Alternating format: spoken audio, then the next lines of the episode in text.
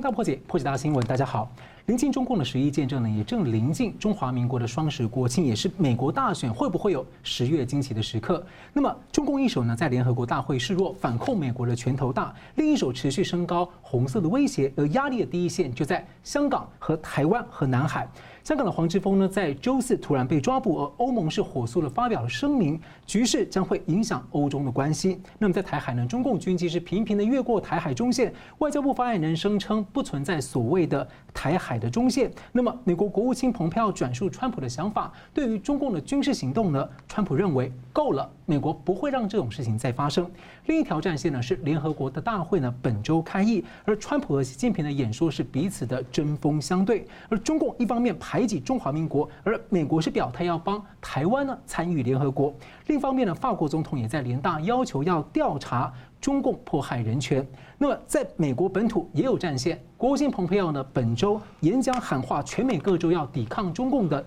渗透和影响以及大外宣。那么澳洲驻美国的大使呢也说。澳洲为了要坚守国家的原则呢，只能够选择抵抗中共，而且已经准备好要承担相应的经济代价。而澳洲政府呢，正积极的推进外交关系法，要堵起中共渗透的一些部分漏洞。那么，川普政府对抗中共的这个战略越加的清晰，盟友呢也站得越来越快。在大选前，是否可能会发生所谓常见的一些十月惊奇，将会是什么？那么美中台的关系呢，可能会如何的变化？面对中共的渗透，配合体制内长征，企图来改变美国等自由国家，美国和盟友呢，会如何的来应对反击？更多的议题呢，两位来宾为您深度解析。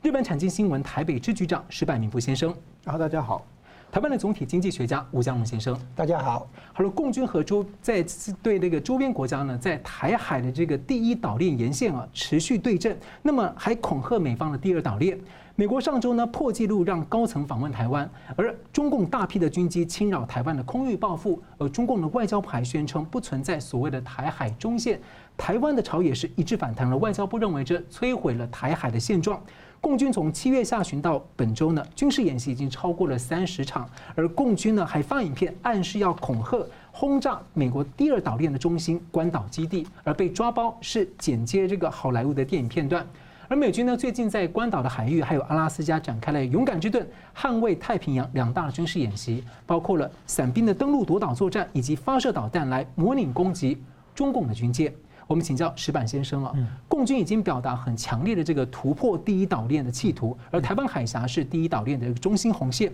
那么连带北边日本的宫古海峡在不断的在逼迫美方，所以您研判说共军挑衅呢会走到什么程度？那美中在这个对台战略方面的过招，特别是日本防卫相岸信夫曾经主张这个美日台三保对话实现的机会有多大？呃，首先第一呢，我觉得这共机这个挑衅呃问题呢。其实呢，我并不觉得很紧张。我认为，其实不光是我啊，包括台湾的民众，你看大家的生活还是这么安定和这个祥和，这么大家去股票也没有降降降低，台湾的房价现在涨个不停。在这种情况之下呢，大家都没有紧张。那么中国这场共机绕台呢，基本上我觉得是一场闹剧。那么闹剧为什么他要搞闹剧呢？我觉得他有几个原因。第一个原因呢，是他做大内宣，就是他他主要是在国内要给自己一个台阶下。那么从去年一月二日的习近平讲出了这这个“一国两制”台湾方式的解决台湾的新方案之后呢，其实呢，他的台湾的政策全部失败了，对台政策全部失败了，致使蔡英文史上最高票当选。然后呢，呃，现在美台关系越走越近，在这种情况之下呢，习近平十十分没有面子，所以说呢，他要通过军事演习来向国内说，台独一小撮势力，呃，现在非常张狂，我们现在用巨大的军事实力让碾压他们，让他们已经战战兢兢，他们已经鸡飞狗跳，我们取得了台独胜台，我们对台政策是胜利了，这是一个大内宣是一个方向。第二呢？就是让他大外向让对方恐吓，因为台湾恐吓对方，因为台湾人不害怕，美国人不害怕，台湾人根本没有大家就觉得可能要打仗的意思嘛，就已经看破他的手脚了。那他这个大外宣的是什么意思呢？我觉得呢，就是说去年两两三年前呢，这个全世界的独裁者啊想法都是一样的。三年前，北韩那个金正恩也是一样的。你看他不停的发导弹、发飞弹，不停的做核试验。为什么呢？他是想争取美国来谈判。当时我在东京，我当记者的时候，那个时候确实是，这个每天都被叫起来写。当时我们客观的想，像北韩那个小国家的国力和军事能力，它周围的所有的国家，包括韩国、日本、中国、俄罗斯，任何地方都可以碾压它。他为什么还那么强强势、那么强硬呢？其实很明显，他就是说你要不要鱼死网破？我虽然我打不过你，但是我给你使狠打一下，你也会很痛的。那你要不要跟我谈判？哎，结果金正恩成功了。二零一八年的六月份，川普跑到新加坡跟他谈判，然后呢，跟他签订了一个。就怎么保障了他的体制嘛？我我不推翻你的政权，哎，他放心了。金正恩呢，后面就是习近平嘛，哎，习近平也想到了，哎，说这个这招可以用啊，所以他今天不停的给你军事威胁的话，他也是同样，你看他不光是对这个台海、南海，他也发发飞弹，在各地的一直表示强硬，什么意思呢？就是你赶紧下来跟我谈判。跟我谈判以后呢，我们看看怎么解决。其实呢，他是用这种呃判，但是说美国呢根本不上当嘛。美国现在川普啊，不管蓬佩奥，这周围人完全是跟他治，就是不能这样。而且呢，他越挑衅的话呢，对他。会越强硬的，这个因为北韩那个地方是一个对美国是不值得跟他作证的一个国家，但是美国的主要敌人是中共，所以说在这种情况之下呢，中国他这种习近平等于说他又又犯错误了，他又受到了下边人蒙蔽蒙蔽，他以为这样做的可以回到效果，结果他越做呢，其实都是完全反效果。但这样会会牵扯什么呢？会牵扯到就是说刚才讲的，呃，比如说美日台的。呃，美台接近，日台接近，包括现在日本的新上任的安信夫的这个美日台的这个军事对话这方面呢，我想在水面下应该可能就会已经水到渠成了，很快就会达成。是的。那么中共军机呢，其实一周内五次呢出现在台湾西南的空域，还有海峡中间附近。那么中华民国总统蔡英文呢，就周日就亲自到了澎湖的离岛来视察基地。那本周还是第二次登上了美国的《时代》杂志的封面。那么蔡英文给人家印象啊，一向是相当的谨慎保守。不过呢，他上周在官邸宴请这个美国的刺青克拉克，还有台积电创办人张忠谋的时候呢，蔡英文说，台湾有决心啊，要迈出关键一步。那么各界就在解读了，所以我们也请教这个佳龙兄，您觉得说？关键一步啊，是要走向哪里？这个我们从国务美国国务次卿来，他可能当哎有什么任务啊？来这边这个推动，来来解读一下。啊，这有几个事情。第一个事情呢，当然是谈到台积电，所以张忠谋会被找邀请来参加晚宴。那么台积电去美国亚利桑那州设厂，美国这边或者纯粹就产业来讲，当然不是只要台积电一个厂去。台积电的设备供呃设备的供应商啊，它的上游、它的下游最好也整个一起过去，啊这样子。然后这个是一个部分，就是台积电去美国投资的这个细节啊，要讨论一下。第二个呢，就是台湾有很多企业是在美国啊，呃不在那个中国大陆的那个投资，包括传统产业，也包括科技业。那么现在美国要这个制造业撤出中国大陆的话，那么台商要配合，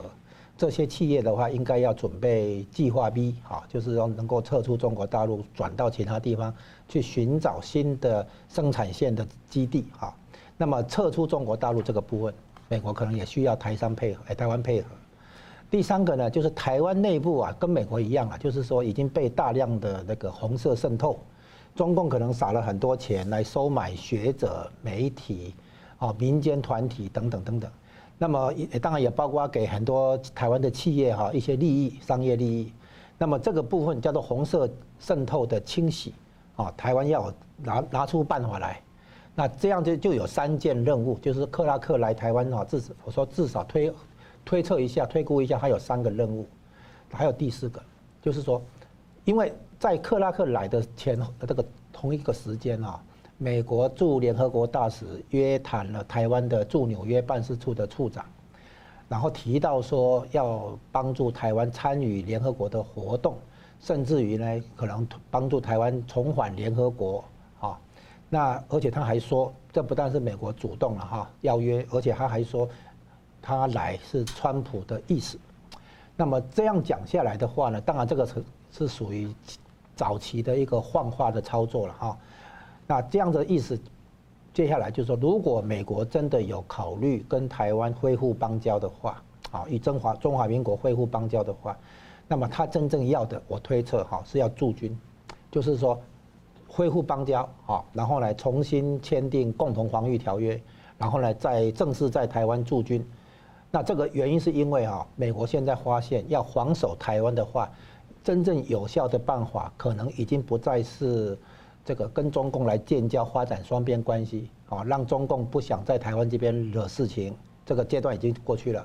接下来的话，那么中共现在呢，表现出他的那个野心啊，想要那个对台湾施加武力的这个压力啊，很多的军事演习。那美国发现这样也不行，可能搞，可能要更清晰，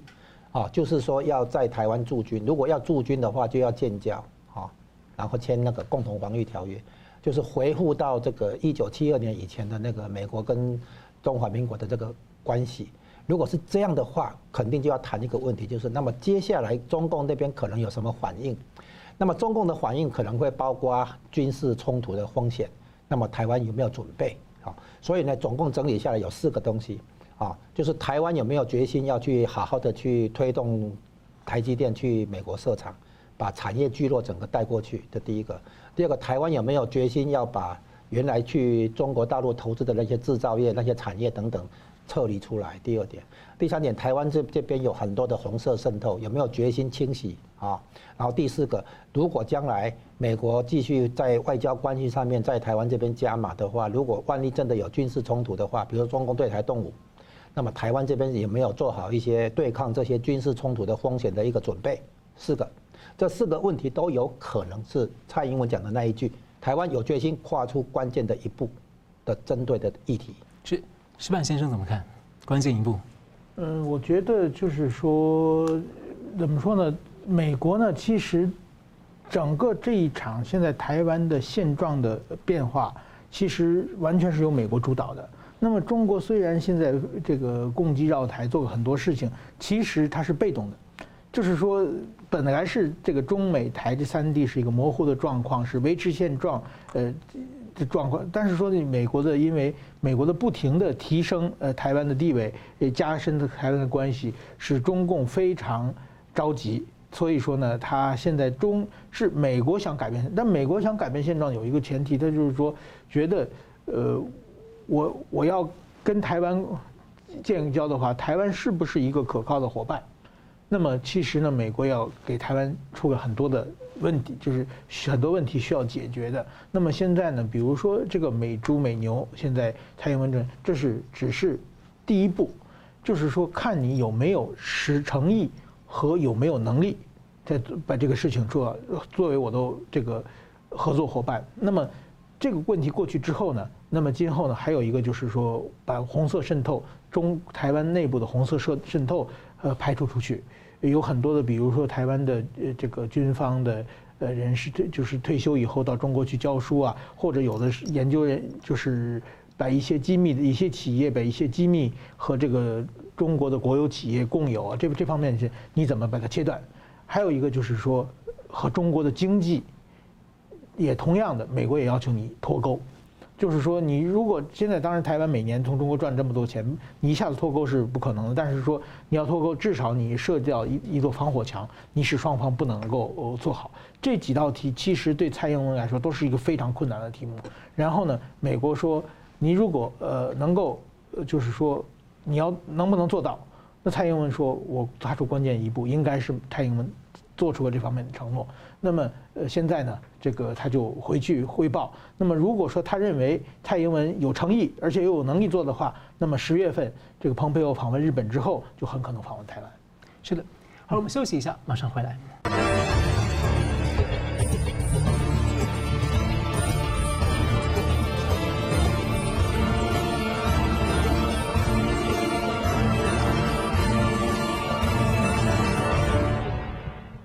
欢迎回到新闻大破解。美台的关系呢，四十年来最好还持续的加码加温，大有恢复邦交的气氛。那么，中华民国外长呢吴钊燮日前接受美国媒体专访时，他表示，目前台湾没有寻求要建立跟美国的全面外交关系。不过呢，台美有很大的空间能够来强化建立彼此的探索双边关系。那么对比两岸的情况呢，确实有不小的联想。那美国驻北京大使呢，在十月初即将离任北京，外交实质降级。而中华民国驻美代表萧美琴呢，把她的推特账号简介改为了台湾驻美大使，也经常在公开和美方高层的互动照片。而最近也将要和美国的妇女议题大使要同场演说。而对比两岸是一降一升，我们先请教佳龙大哥。美国十一月总统大选前呢，经常发生所谓的十月惊奇。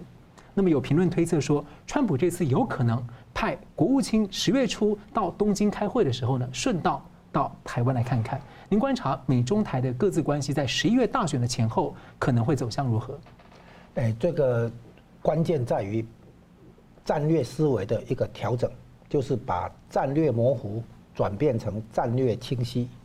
那么这个现在看起来双方哈越越来越清晰，越来越没有这个模糊地带的话，是越来越明显。我现在举例哈，就首先这个关于台湾或者两岸关系的那个模糊哈，有第一个例子叫做一中各表。那一中各表呢，原来是这个所谓九二共识里面提到哈，就是台湾这边讲台湾的，大陆那边讲大陆的啊。我们这边把一国解释为中华民国，他那边把一国解释为中华人民共和国。那就是各说各话哈，那么这个是这个模糊性呢，其实不是唯一的，就是在这个模糊性的同时，有另外一个模糊性，就是美国在台海周边的军事介入到什么程度，他没有明讲，模糊啊，让你去猜。那这个在中共的的这个力量还不足以来对台湾发动军事攻击的时候，啊，那么这个模糊性是简单的来应对美中台的关系，就是让中共要一直去猜测美方的意思，就是美方到底会不会介入，因为中共的实力还不够的时候，他要去担心美国的介入。那么这个战略模糊呢，就是美军的军事介入战略模糊，相对于一中各表的模糊。你模糊我就模糊哈，你一旦清晰我就会清晰。所以现在中共对台湾的那个野心越来越清晰的时候，你就会看到美国的军事演习也跟着中共的军事演习针锋相对，寸步不让啊！你怎么演习，我更超过你的弧度来演习。那这是第一个战略模糊转成战略清晰的情况。那么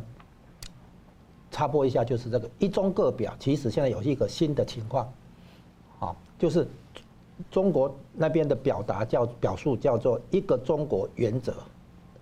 啊，那一个中国原则叫世界上只有一个中国。你简单说就是以前讲说各表一中，然后我们是一中各表，对不对？对。中共主张各表一中。对对对，但是现在重点是，这个一中各表是中国跟美国的一中各表，不是中大陆跟台湾的一中各表不一样了。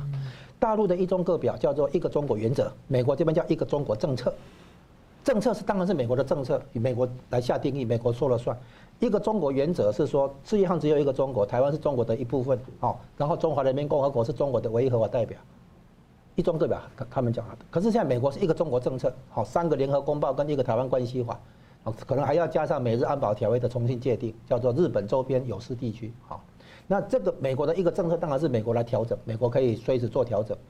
不是同个东西，啊。那这样的的话，就是新版本的一中各表哈。好，那当然这个没有没有人这样那个意识到这个提法了哈。然后另外一个东西就是啊，现在普世价值，好，比如说我们讲民主、自由、人权、法治这个普世价值，那在中共呢，他可能不会直接去否定它，可是他在说他说那个东西不能跟主权冲突。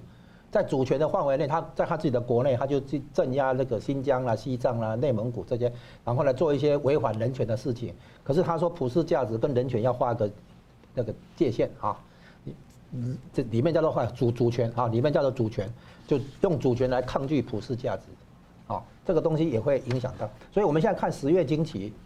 这个庞贝欧来的话，必须要有重要的成果任务。如果呢来的话的话，如果是谈正式建交，那当然可以啊。如果只是顺道访问的话，我想我猜想未必啊。所以他如果真的从日本顺道来台湾的话，一定是顺道完成一些重要的事情，啊。所以所以是不是说正式建交这个东西有可能？但是呢，这个还要再观察。啊，那所以我们现在看到的就是美中之间的对立对抗。从原来的是战略合作伙伴的关系，现在转成对抗的关系。原来中间是经过竞争，竞争不等于对抗，但是现在中共一直把竞争解释为对抗，所以逼得美国也只好真的对抗。这个逻辑走下去的结果，因为美国现在已经对和平演变中国放弃啊，对中国呃，中共内部的改革派也不再期待，因为改革派的路线没有办法真的坚持下去。所以，美国跟中共一旦对抗的话，就是要推进到中共垮台为止，重新再回到和平演变的方的道路来。所以呢，目前看起来十月惊奇的话，大概就是，呃，几个可能性，就是，庞贝欧来台湾访问，宣布美国跟中华民国恢复邦交，或者就是有军事上的冲突啊，战争的爆发，比如说南海或印度那边。那不然的话，现在十月之间要做什么事情，有一个问题就是。美国选民会把川普的十月经济解读为你都是为了个人的连任的利益，这样反而会打折。所以如果有任何十月经济的话，要早一点做，不能让人家觉得说你就是为了选举，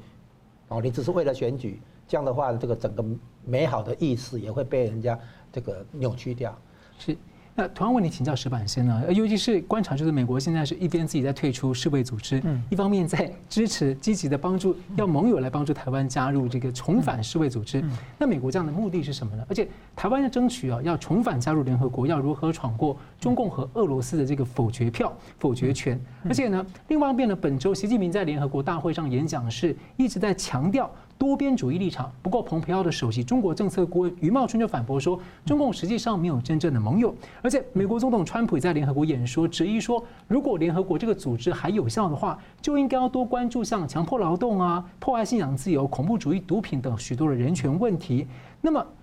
美国是自由阵营的龙头，那如果说一旦真的走向美台建交的话，外界猜测说有一些重要的盟国会不会跟进去调整他们的一中政策，或者说甚至就跟进说承认台湾的主权地位，来做一个极限施压的全球施压中共。所以关于这个这这个阶段，大家觉得有很多想象的这个嗯空间的美中台关系的趋势，您大致上怎么看？我觉得首先啊，美国就是说，基本上川普他就是一个单独主义的。呃，一个就是历历史上美国的共和党都是这个方向的，所以说呢，其实他对联合国基本上不抱任何希望，他希望都是我们单边在谈，有什么事情我们一对一来谈。那么川普上台以后，不管退出个巴黎协定啊，退出个这个呃 A P P 呃那个 P P T T P P 等，基本上包括 W H O 也退退掉了嘛，甚至 W T O 都想退掉嘛，就是这一次在联合国上。演讲他有十五分钟时间，他只讲了七分钟嘛，那就是说明他根本就觉得你们这些人无所谓。特别是呢，这个习近平他要强调的多边主义呢，他是用自己收买来的多数来压迫，用这个美国要就范。美国在这种呃联合国中已经受中国的受气受很长时间了，所以说川普他就是说，其实一战之后成立那个国际联盟。后来美国就没有参加嘛。这第二战之后，其实他现在川普他也是也想退出去，的感觉了。那所以说，川普现在帮助台湾参加 WHO，其实我觉得他就是他没有真心在帮啊，他就是给中国添堵了。中国怎么不高兴，他怎么怎么做了？因为现在你把台湾推进去，美国不在，那台湾不是等等着中国欺负嘛？对不对？他也知道现在他自己都不在里边了。那台湾进去也没有用嘛，但他现在呢，就是说跟着中国在对对着干这么一个一个方式。那另外一个呢，他为什么现在突然之间要对台湾好，对台湾好，甚至要跟台湾建交的这种呃趋势是什么呢？就是美国啊，呃，比如说这个蓬佩奥在尼克松图书馆演讲的时候，他提到，他说我们这四十年以来的台对台湾政策，对中国政策全部失败了。为什么失败呢？就是美国对中国当然有各方面的问题中，台湾是问题是一个重要的问题。这台湾问题，中美国过去怎么想的呢？我跟你美，我跟你中国啊，呃，做做生意，慢慢慢慢的把我们的自由、民人权的价值观，让你们自己慢慢学会了，你们变成民主化。民主化之后呢，那台湾也是民主化，你们大家一投票，通过民主手段怎么都可以。但是说没想到这四十年以来呢，中国光赚美国人的钱。他根本不想民主，而且他想武力解决台湾这个想法永远不放弃，而且越来越强烈。美国觉得这样不可以，为什么这样？如果这样维持下去的话，他要保证台湾安全，他成本是越来越高嘛。因为中国一天天强大起来，中国一天中国有无限的时间来准备，他只要没准备好，他可以不动手。但是他只要动手，美国就要伺机而动，就就就保护台湾嘛。那美国太辛苦了，所以说美国觉得那干脆我把台湾问题弄到国际化。我就不跟你这么玩了。就是反正我跟台湾建交，或者我台湾直接驻军，或者让国际社会全看见台湾变成一个主权国家的话，你再打的话，就全全世界就就会一起谴责中国嘛。那美国其实他也是把自己的肩上的重担卸下去了嘛。否则的话，他独自承担保护台湾的责任，他越做自己。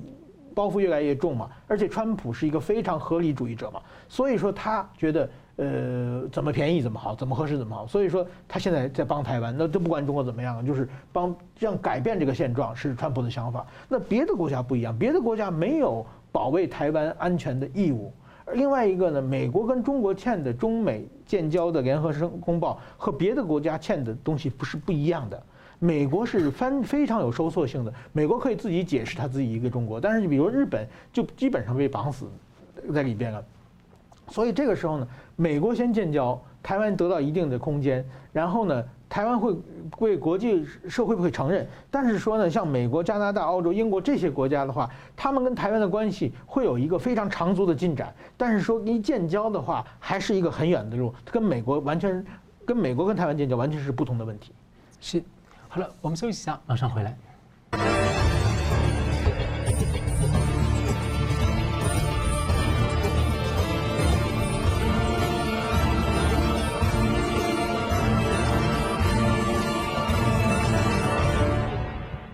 回到新闻大破解。美国国务卿蓬佩奥呢，本周喊话，全美各州要提防中共的大外宣、间谍渗透等等。而事实上呢，美国长期战略呢是对中共方面是和平演变，而共产阵营的主张是要赤化世界，而渗透外国策略之一就是统战、渗透，再配合当国的体制内的长征，那么长期的互相影响来对比来角力。不过我们看到美国总统川普呢，他在系列的抗共步骤，他们他的内阁呢也承认说误判了中共的本质，应该要思考过，应该有一些思考过更积极的做法，也就是现在更多人在讲的、在讨论的和平解体中国共产党。那么摆在眼前的事实是，中共内外交迫，而内外的冲突也加剧。不过从美国的角度，毕竟要维持一个全球秩序稳定的一个过渡期，美国应该有多方面的思考过，多方向、多角度并行来应对中共问题的策略。我们要请教两位来宾，在一九八零年代，呃，先这个石板先生，一九八零年代的时候，美国雷根总统以这个以实力求和平的战略来奠定基础，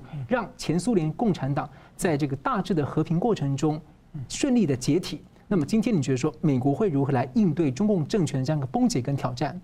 嗯。不是说应对了，是美国是有意的造成中共的政权的崩这个崩解了。那么也就是说呢，川普啊，其实我们听他演讲，就川普这个人呢，就是说虽然很有智慧，但是从来就是说他是说大话办大事的人嘛。那他最他的英文都是很简单的，他最爱用的一个词是伟大，最爱用伟大。那么在历史上呢，就是说在美国近一百年来没能被称到伟大的总统的话呢，大概有这么三四个人。一个是罗斯福总统，因为什么？因为打赢了二战嘛。是。那另外一个是甘乃迪，因为他在古巴危机的时候毫不屈服，化解了古巴危机嘛。然后第三个能称伟大就是雷根总统嘛。他为什么？他搞垮了苏联嘛，搞垮了美国最大的敌人嘛。那么川普的话，他也想成为伟大的总统的话呢，他的任务自然要搞垮中共政权嘛。所以他把自己的这个定位先定在这里了。所以说他现在的一连串的手段就是说。不是他如何应对，而是他如何让中共崩解的问题。所以说呢，我觉得他这个是很有智慧的。川普其实并不喜欢打仗，而而且呢，他喜欢，也并不喜欢军扩啊，不，他甚至他要求把全世界的驻外的美军都招招回来嘛，就是越省钱越好嘛。那在这个时候呢，他会用很多很多别的手段。来让中共政权呃瓦解掉，所以说他比如说最近他提出的什么把中共的呃和中国分开，这是一个很有智慧的，就是余茂春据据说是余茂春给他的主意，这一下子就把九千万党员和十四亿十三亿多中国人完全分开了嘛，让他们自己才对立。那么后来呢，蔡霞又说把这个九千万党员跟习近平集团分开。那一下子就慢慢慢慢敌人分化，然后让他们互相对立，而且呢，他要比如说冻结这个共产党的这个呃财产财产问题各方面，他是通过别的方面让你一步一步的照你内部的瓦解的方式，尽量的呃这个减少武力。比如说现在这一次包括台海的时候，他也是他就是说，我让你中国，就是我绝不承担。我是破坏台海和平的负责，让你破坏，然后我再收拾你。教训你，现在就是，但中国中国很笨啊，上当了嘛，就是说中间线没有了，他就一步步改变，是这个时候就是在找打嘛。所以说，在这种情况之下呢，川普呢，其实他是，我觉得他是把自己定为一个伟大的总统，然后美国要美国要进入一个伟大的时代，这个前提就是把中共政权让他像当年的苏苏共政权一样瓦解，这是川普的一个目标。这样的很多元的这种呃应对方法，像刚好也应对到就是。共产势力它本来对外就是很多元这种类似超限战的平时战的模式，所以我同样问题想要请教一下江龙大哥怎么看？现在我们看到的是从和平演变，进一步到和平解体，就是中美国对中共的那个策略思维、战略思维啊。以前推动和平演变，那在中共存在的情况下，这个我把它称为第一轮的和平演变，算是失败了。那现在呢？美国对于中共内部的改革派基本上也失望，就是改革派并不能啊坚持他们的路线，他们其实还是受制于强硬派啊基本教义派，所以中共的这个社会主义成分呢，总是会在适当的时机出来压倒这个市场经济的成分，所以美国现在不期不寄期望于改革派。那么接接下来的话就是又不能又不能推动和平演变，对不对？所以现在就是说，跟透过这种冷战也好，超限战也好，打到中共垮台的第一阶段。第二阶段，中共垮台之后，在中国建立一个亲美的政权，扶持这个亲美的政权出来，就好像二战结束以后，在德国、日本都出现亲美的政府。第三个阶段，重重新把中国拉起来。就是说，当年纳粹德国，美国跟他发动战争，把他打垮之后呢，用马歇尔计划把德国拉起来。那日本一样哈，对军国主义日本跟他发生战争，然后打垮以后，那么用各种产业政策的方法，包括纺织业的那个优惠政策等等，把日本经济拉起来。哦，将来很可能会类似这个模式。像现在对付伊朗也是这样，就是说把你封锁，把你经济让你崩溃。将来如果伊朗出现亲美的政权的话，再重新把伊朗拉起来。所以我估计对中共的情况哈，应该也是类似的策略思维，就是把中共这个体制啊，这个集权专制跟战狼外交这样的一个体制，把它打垮。打垮的重心当之一，当然就是在经济、金融、财政这个方面，让中共没有钱再去大傻逼，再去东搞西搞。我估计就是美国一定在思考跟怎样的中国来相处。这个中国最好是和平中国，遵守。行为呃游戏规则的，遵遵守规则的一个中国，然后呢，能够接受普世价值，融入真正融入国际社会的一个中国。你不能说用主权把普世价值挡在边界之外啊！你在内部怎么搞都都你爽就好，这样不行啊！人权问题本来就是跨越国界的啊，普世价值也是一样跨越国界的。所以呢，这个从这里来看出来，美国现在应对中共的这个不。解体或崩溃或解体过程的话，它将来的基本思维是这样。是，其实我们可以看到，这个呃，中共以超限战的方式，在平时经常就已经在对西方进行冷战，而美国所以做一个民主国家凝聚共识是比较缓慢的。但美国现在凝聚的共识的速度是越来越快。这个相关的民调呢，对中共的反感已经相当的高，而美国现在已经形同在为一个总体战在呃进行这样的一个准备跟反击动作。那我想请教这个石板先生，就是如果。这个中共在解体之后，你觉得美国的应对会是什么？美国会准备怎么样去迎接那样的一个新局？我想就是说，美国比如说，现在美国国内有大量的这个民运人士在里边，这个一直在美国的呃帮助下从事一些这个民主运动。这些人的话，可能比如说呃上一次在尼克松。图书馆前演讲的时候，蓬佩奥呃，这个国务卿专门把魏京生和王丹两位做过共产党的牢的民运人士介绍给大家。那么我想呢，美国就是说，他如果说中共呃解体的情况之下，很可能要把这些就是说呃对西方的价值观和美国呃就对自由人权这些普世价值观这些人让他们进入进入中国，把中国变成一个。就是说，完全一个民主自由的一个国家。当然说，在这过程之中呢，也是如果中国一下进入民主的话，问题也是很多了。因为多少年到受受到这个共产党的教育的情况之下，很可能变成一个超级民族主义的，呃，这么一一一个政权出现的可能性也很大嘛。就是说，如果呃，在竞选国家主席的时候说收复台湾、收复钓鱼岛这些口号，可能就会能得到大众的支持。那所以说，其实即使共产党倒掉的话，其实要走的路还是很长的。这个时候呢，其实我觉得台湾呢已经有比较成熟的民主价值，包括香港这些呢，能会就是说对中国做尽到一个比较好的影响。所以这也是这个家长大哥之前一直在讲说，台湾必须要思考说在。中国后中共时代，或另外范超老师经常讲，台湾自己要扮演什么样的角色，要先思考好。